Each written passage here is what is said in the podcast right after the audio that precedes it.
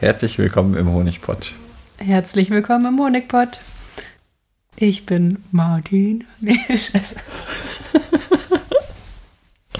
Laura versucht mich nachzumachen. Vielen Dank auch. Wir sind Martin und Laura. Ich bin Martin. Nur um das nochmal festzuhalten. Ich kann auch ganz tief sprechen. Ich bin Laura. Und wir wollen euch was über Bienen erzählen.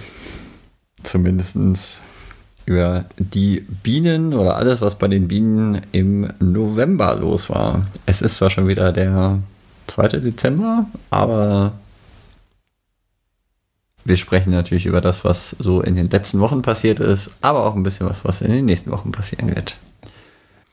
Ja, was ist denn alles passiert, seitdem wir das letzte Mal über Bienen gesprochen haben? Ja, gar nicht so viel. Also beim letzten Mal hatten wir ja darüber gesprochen, dass wir nochmal die Varroa-Milben kontrolliert hatten. Und einige Völker hatten echt krasse Zahlen. Mhm. Krasse Zahlen heißt? Krasse Zahlen. Über, über 10 Milben pro Tag. Und ja. auch mehr. Da mussten wir natürlich erstmal äh, innehalten und nachdenken, okay, was hat der Imker hier schon wieder falsch gemacht? Mhm. Und was hat die Fehleranalyse ergeben? Dass wir einige Fluglinge nicht äh, behandelt haben nach der Erstellung. Genau. Ähm, wann hatten wir die Fluglinge gemacht? Im August, glaube ich. Ne? Also wenn ihr euch die August- und September-Folge nochmal anhört, dann äh, sprechen wir da ganz viel über die Bildung von Brutlingen und Fluglingen aus Wirtschaftsvölkern. Und wir haben so gedacht, ach, da wird bei den Fluglingen schon nicht so viel los sein, milbentechnisch, und haben die Fluglinge, manche zumindest, nicht mit Oxalsäure besprüht. Genau. Das fällt uns jetzt auf die Füße. Da haben wir beim letzten Mal aber auch schon drüber gesprochen. Echt? Ja. Dann. So, was haben wir jetzt gemacht? Wir haben die Völker eingepackt, sind in die Niederlande gefahren, natürlich nur mit den Völkern, die ein Gesundheitszeugnis haben und äh, haben dort mal ausprobiert, äh, wie das denn ist mit der Oxalsäure-Bedampfen-Methode. Und haben diese Völker mit Oxalsäure bedampft. Beim Bedampfen muss er ja so ein bisschen vorsichtig sein. Was, was ist denn das gefährliche Problem beim Bedampfen nochmal?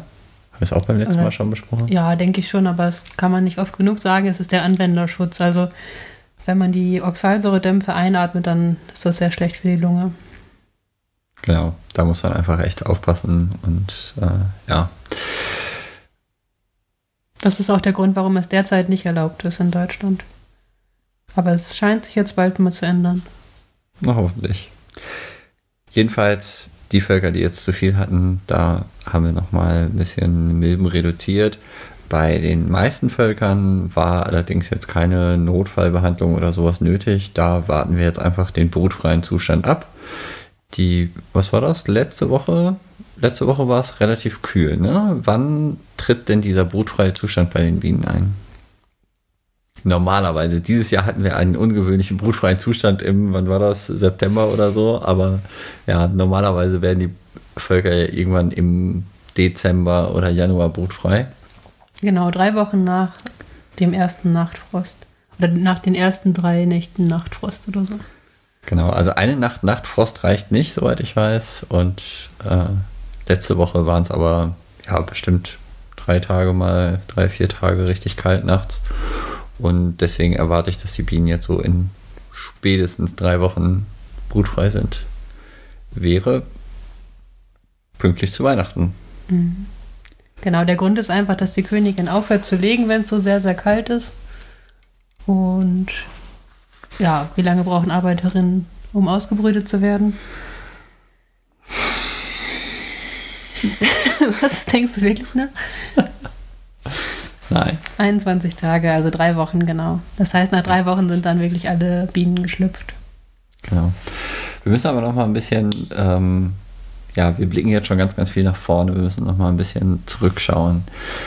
Was, äh, was haben wir denn noch so in den letzten Wochen gemacht? Wir haben ja auch noch mal geguckt, ob genug Futter bei den Völkern drin ist mhm. und ob die stark genug sind. Genau. Wie war das nochmal mit der Volksstärke? Wir haben die Wabengassen gezählt. Ähm, Ich denke mal, in jeder Kiste sind elf Wabengassen drin. die Wabengassen, die mit Bienen besetzt sind, haben wir gezählt. Nach Möglichkeit nur die mit lebenden Bienen. Ich habe bei ein, zwei Völkern mal so, ja, in manchen Wabengassen saßen mal so 10, 20 Bienen oder so, die scheinbar da irgendwie noch so einen, so einen kleinen Futterrest oder sowas hatten. Und die Bienen sind scheinbar irgendwie, ja, beim Sammeln von diesem kleinen Futterrest erfroren oder so. Keine Ahnung, das sah ganz komisch aus. Hast du das auch gesehen? Mhm. So als wären die von der Kälte überrascht worden und dann, ja, zack, erfroren. So, aber nochmal, ähm, die Wabengassen zählen, die mit Bienen besetzt sind. Und was macht man da? Dann zieht man zwei Wabengassen ab, weil ja die beiden Wabengassen am Rand meistens nur ganz bisschen besetzt sind und nicht so stark. Und dann erhält man eben einen Wert. Und diesen Wert kann man dann vergleichen mit Völkern, die häufig überwintern. Und das sind, wenn die auf fünf Wabengassen setzen bei Zander, dann überwintern die in der Regel erfolgreich. Also sieben Wabengassen mit Bienen drin, minus zwei ergibt fünf und mit fünf ist die Wahrscheinlichkeit sehr, sehr hoch, dass sie eben überwintern. So, aber genau, das haben wir bei unseren Völkern gemacht. Wie viele, äh, ja, wie viele hatten wir, die unter fünf waren? Sieben Stück. Das ist ja überschaubar. Sieben von 50, ja, das sind schon Was, was machen wir mehr, mit als denen? ich gerne hätte. Die werden wir jetzt noch vereinigen, denke ich. Wobei vielleicht, ja, wenn da jetzt ein Volk bei ist, was auf vier Wabengassen sitzt, ist das in Ordnung. Können wir das auch so lassen. Aber ja, ich denke mal, wir vereinigen die miteinander oder mit anderen Völkern. Damit die einfach eine höhere Chance bekommen, erfolgreich zu überwintern. Jo, hoffentlich geht das jetzt noch. Weil es ist ja wichtig, dass die sich dann wirklich zu einer Wintertraube zusammenschließen und nicht als zwei Wintertrauben dann in ihren eigenen Beut äh, Kisten Ja. bleiben. Genau. Gut, also Volksstärke haben wir geguckt. Was haben wir noch in den letzten Wochen gemacht? Ich glaube, beim letzten Mal haben wir damit aufgehört. Da waren wir kurz vorm Honig abfüllen. Honig abgefüllt haben wir Wir haben auch einiges. noch die Völker gewogen. Ah, gewogen, ja. Und ist genug Futter drin? Nicht bei allen tatsächlich. Wie viel brauchen die denn jetzt noch? Naja, man dachte ja, im, was hatten wir, im August oder so soll da eine Winterfutterportion von ah, Nordrhein-Westfalen ist 16 warmer Kilo. Standort 16 bis 18 Kilo, ne? Mhm. Sollte drin sein. So, und jetzt haben die natürlich schon ein bisschen was davon gegessen. Ja, ich weiß nicht, wie viel sollte jetzt noch übrig sein? So 12 Kilo? Ja, ich habe es gerade mal ausgerechnet, weil Gerhard Liebig hat nämlich letztens bei einem Webinar gesagt, dass die ab Ende September 100 Gramm pro Tag brauchen. Okay. Und wann brauchen die nichts mehr zu essen? Also bis wann muss das Futter reichen? Ähm, naja, so bis zur Saalweidenblüte ungefähr oder bis zur Kirschblüte. Ja. Also so bis ja, März, April die Richtung. Genau, also so noch so vier Monate in etwa. Ja. Und das wären dann 120 Tage. Also 12 Kilo bräuchten die jetzt noch Mhm. in etwa. Man kann auch bei Trachtnet schauen. Da haben wir im Sommer schon mal vor der Honigernte drüber gesprochen. Trachtnet, das sind so, ähm, ist eine Webseite, wo die Gewichte von verschiedenen Stockwagen dargestellt sind. Um einfach mal ein bisschen zu vergleichen, wie schwer sind meine Bienenvölker im Vergleich zu anderen? Oder? Nee, einfach um, um zu schauen, wie viel die verbrauchen. Also da kann man dann halt sehen, dass die etwa 100 Gramm pro Tag brauchen oder äh, in welcher Region die Völker mehr brauchen und in welcher weniger viel. Ah, stimmt, ja. Trachtnet ist, glaube ich, deutschlandweit, ne? Oder sogar europaweit? Nee, Deutsch Nee, Deutschland. deutschlandweit. Genau, und äh, da gibt es so eine äh, Historienfunktion oder so, ne? dass man historische Werte auch anschauen kann. Also könnte ich mir da vom letzten Winter die Werte anschauen. Oh, vom letzten Winter weiß ich nicht. Aber man kann auf jeden Fall irgendwie so ein paar Wochen zurückgucken und da dann sehen, was andere Völker so in den letzten Wochen verbraucht haben. Ja. Ja, sehr interessant. Gut, also Futter. Im Moment äh, bräuchten die noch so 12 Kilo, hast gesagt. Ja, starke Völker mehr, schwache Völker weniger. Und kommt halt auch darauf an, wie lange die wirklich was brauchen. Also wann die Süßkirsche anfängt zu blühen. Ja. Wenn man jetzt gerade äh, noch Futter in die Völker reinbekommen müsste, ähm, naja, eigentlich sollte man schon jetzt, jetzt gerade sollte es eigentlich nicht notwendig sein, die noch zu füttern, oder? Wie könnte man im Moment, wo es jetzt schon so ziemlich kalt ist, Futter da reinbekommen? Nur von unten. Ja, eine Notfütterung von unten. Also irgendwie eine Schale in den Boden stellen. Genau, es darf kein Flugwetter sein. Wir haben hohe Böden, sodass da tatsächlich eine Schale reinpasst. Genau, Flugwetter darf nicht sein, damit keine Räuberei entsteht. Ja. Und ähm, dann ja, ein bisschen Futter, Schwimmhilfe und dann kann man das unten drunter stellen, da wo die Bienentraube sitzt und dann senken die sich da so ein bisschen rein, futtern das schnell raus. Das dauert auch nur so, also keine Riesenportion geben, ne? Irgendwie nur so ein, zwei Kilo oder so, ähm, damit die das schnell aufessen können und dann kann man das am nächsten Tag wieder rausnehmen, weil da landet ja auch der ganze Müll drin, den die Bienen so runterschmeißen. Genau, deswegen ist es wirklich nur Notfütterung. Also wir wollen das nicht da dauerhaft runterstehen haben, damit nicht der ganze Müll da reinfällt und die das dann quasi wieder aufessen und krank werden. Ja. So, aber das war bisher noch nicht notwendig. Ähm, wobei du hast jetzt gesagt, irgendwie einige Völker brauchen noch Futter. Ja, wir haben einige, da sind jetzt nur so neun Kilo oder so drin. Mhm. Aber trotzdem, die würde ich jetzt auch nicht notfüttern, sondern da würde ich dann im zeitigen Frühjahr nochmal schauen, wie viel die tatsächlich ähm, dann noch haben und ob die noch was brauchen und dann notfüttern. Mhm. Also einfach weiter beobachten und zur Not kriegen die dann irgendwie im Februar nochmal was zu essen. Genau. Ja, sehr gut. Du wolltest Honig. über Honig sprechen. Ach, ich wollte eigentlich nur sagen, dass wir erfolgreich was in Gläser gepackt haben. Ne? Und ähm,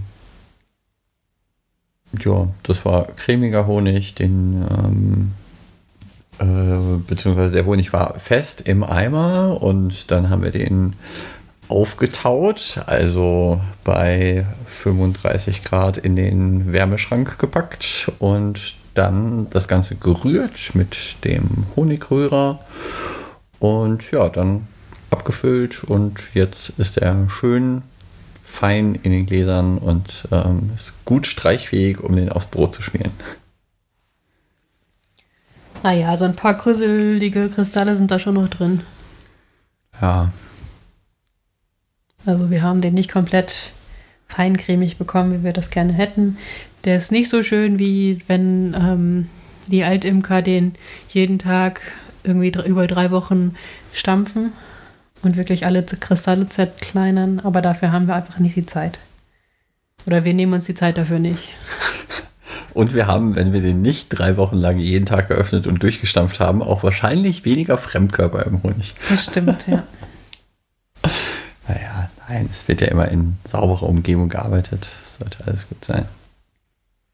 Ja, das ähm, war so in den letzten Wochen. Also im Moment ist wirklich relativ entspannt bei den Bienenvölkern. Es gibt nicht so richtig viel zu tun. Wenn wir nicht so, ja, wenn wir nicht geschlammt hätten mit der Varroa-Behandlung und etwas vernünftiger gefüttert hätten, dann bräuchten wir uns darum jetzt auch keine Sorgen machen. Mhm. Ähm, diese Varroa-Geschichte haben wir ja gerade schon gesagt. Oxalsäure bedampfen. Da haben wir mehr Details. Haben wir das im Detail in der letzten Folge besprochen? Ja. Okay. Und dann bereiten wir uns jetzt gerade darauf vor, sobald die den brutfreien Zustand erreicht haben, die Völker mit Oxalsäure zu beträufeln. Alle, die mehr als eine Milbe pro Tag fallen lassen, werden mit Oxalsäure beträufelt, um eine sogenannte Restentmilbung zu machen. Genau, im brutfreien Zustand, denn Oxalsäure wirkt ja nicht in die Brut. Ja. Deswegen muss man auch, wenn man ähm, jetzt im europäischen Ausland die Völker mit Oxalsäure bedampft, darauf achten, dass man das dann häufiger macht als nur einmal. Genau, das Oxalsäure-Bedampfen macht man dann ja irgendwie bis zu, ich glaube, sechs oder acht Mal im Abstand von vier bis sechs Tagen. Mhm. Damit man eben ja auch die Milben erwischt, die dann sonst in die Brut schlüpfen würde. Wobei ein paar erwischt man natürlich da trotzdem nicht. Ne? Jetzt dieses Jahr ist es früh genug kühl. Also lange sah es ja noch so aus, dass wir irgendwie ja wieder bis Weihnachten äh, so herbstliche Temperaturen haben. Aber jetzt vor zwei Wochen ist es ja doch deutlich kühler geworden und es hat dann endlich auch gefroren, sodass wir dieses Jahr wahrscheinlich kein Problem haben mit Brut, mit verdeckelter Brut im Dezember oder Ende Dezember, sodass wir erfolgreich ähm, diese Träufelbehandlung machen können. Aber in anderen Jahren war das auch schon mal nicht so. Ne? Da gab es Ende Dezember immer noch recht große Brutflächen. Mhm. Ja, aber wir haben es dann im Endeffekt auch dann trotzdem gemacht. Genau. Weil ähm, der 31. Dezember ist die letzte Möglichkeit, die Völker zu behandeln, wenn die im nächsten Jahr Honig geben sollen.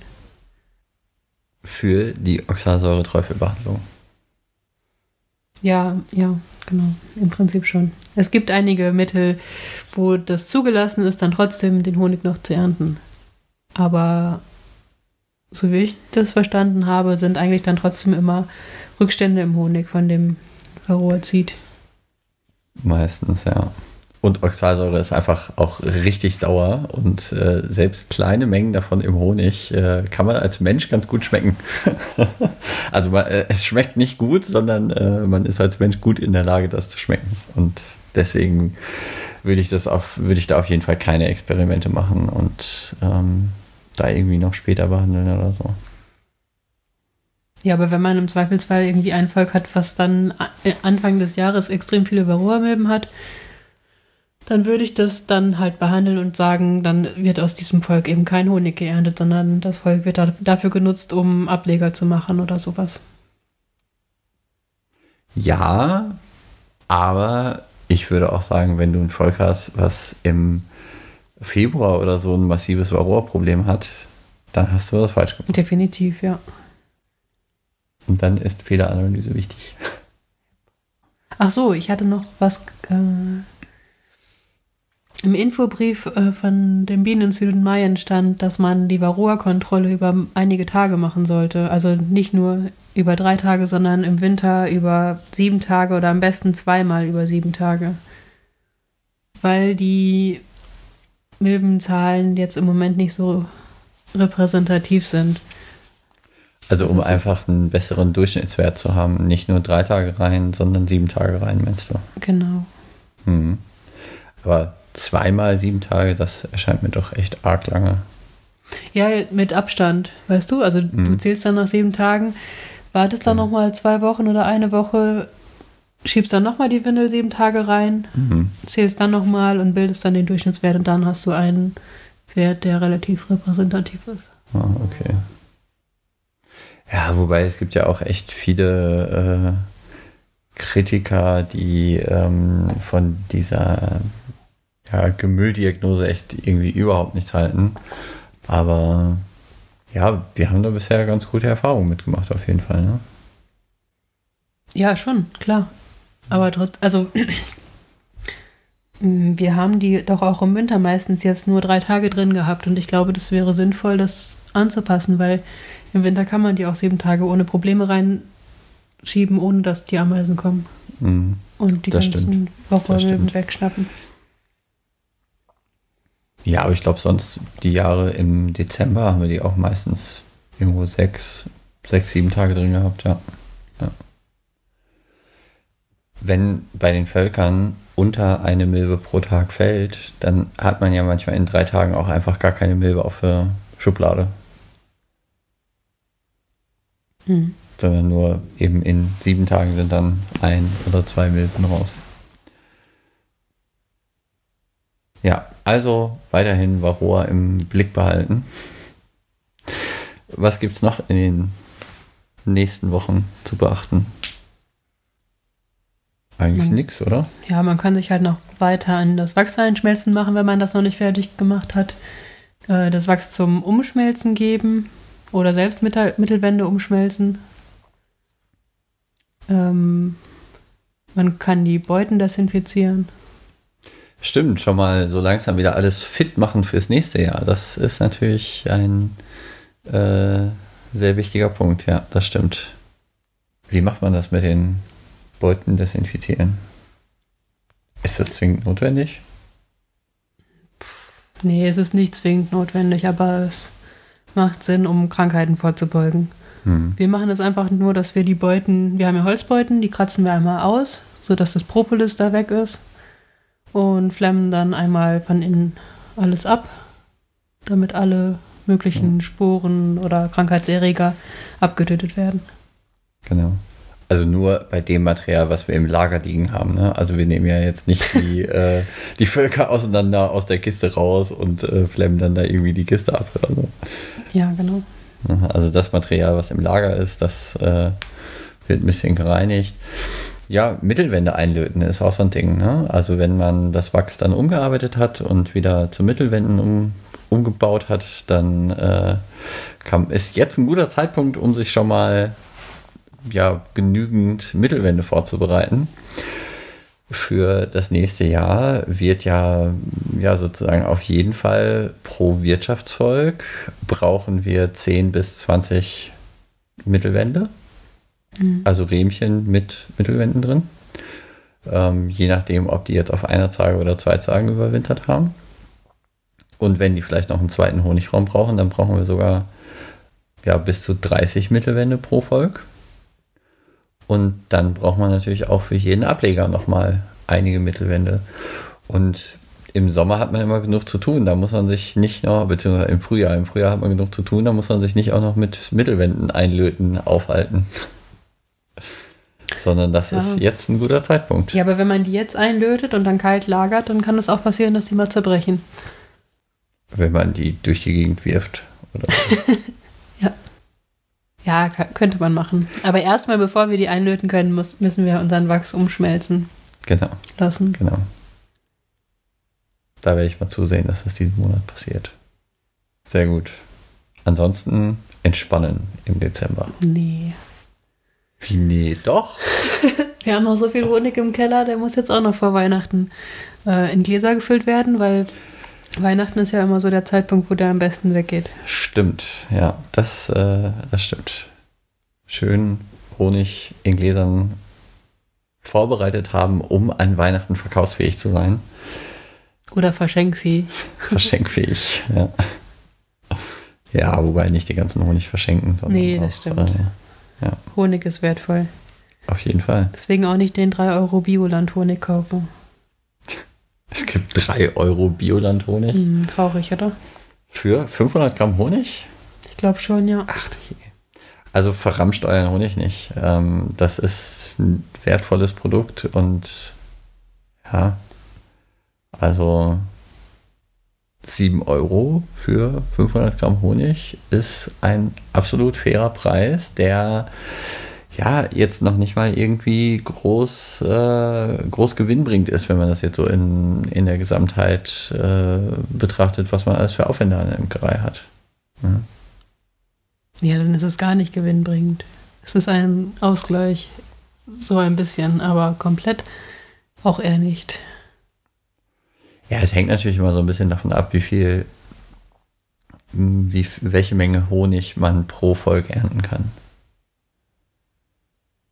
man kann es jetzt, also ne, okay. es, es macht ja durchaus Sinn, sich das mal auszurechnen, wie viel wende ich denn so in, äh, in Geldmitteln und in Zeit äh, für meine Imkerei auf und für wie viel Geld müsste ich denn den Honig verkaufen, um hier irgendwie kostendeckend zu arbeiten oder so. Das äh, kann jeder für sich selbst ja durchaus mal durchrechnen, um ja, einfach auch selber zu wissen, okay, ich habe hier ein sehr wertvolles Produkt schon alleine von dem Zeiteinsatz, den ich hier reinpacke. Mhm.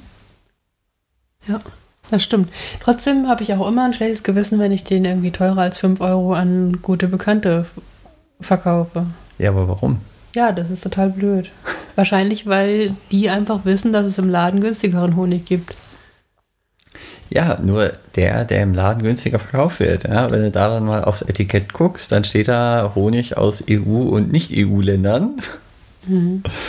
Und das ist halt irgendeine Mischung, teilweise von weit her. Und ähm, ja, ich meine, klar, wir haben in Deutschland ein, äh, ne, irgendwie diese Lebensmittelverordnung, da wo Honig draufsteht, muss auch Honig drin sein. Also auch in diesen sehr günstigen Honigen wird etwas aus dem Bienenstock drin sein.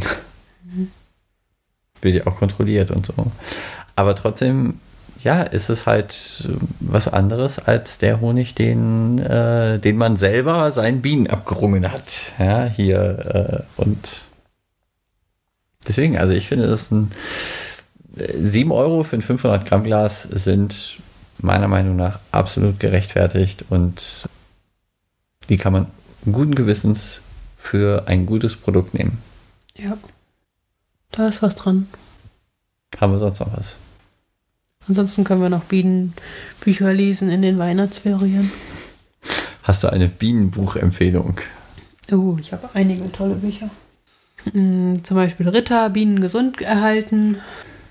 Ist das nicht eher ein Fachbuch, also was man als Bienensachverständiger sich mal zulegen kann? Hm, ja, oder für jeden, der sich für Bienenkrankheiten interessiert. Ja, aber ist es, also ist es ein Buch, wo du sagen würdest, das würde uns helfen, wenn das jeder Imker mal gelesen hat? Ja, schon. Ich ja? denke, dass die Imker über die Bienenkrankheiten Bescheid wissen sollten. Na, dann sollte ich das vielleicht auch mal lesen. Ja. Also, der Ritter. Ja, was gibt's Bienen noch gesund hier? erhalten. Honig von Werner von der Uhr. Ich finde, eine Buchempfehlung reicht. Eine reicht. Na gut.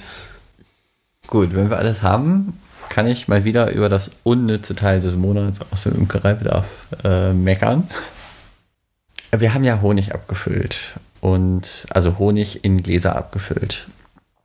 Und es gibt ja verschiedene Arten von Gläsern, in die man so den Honig abfüllen kann. Wenn ich jetzt mal so an die, an die Hauptgruppen denke, einmal ist das äh, ja dieses Einheitsglas vom Deutschen Imkerbund.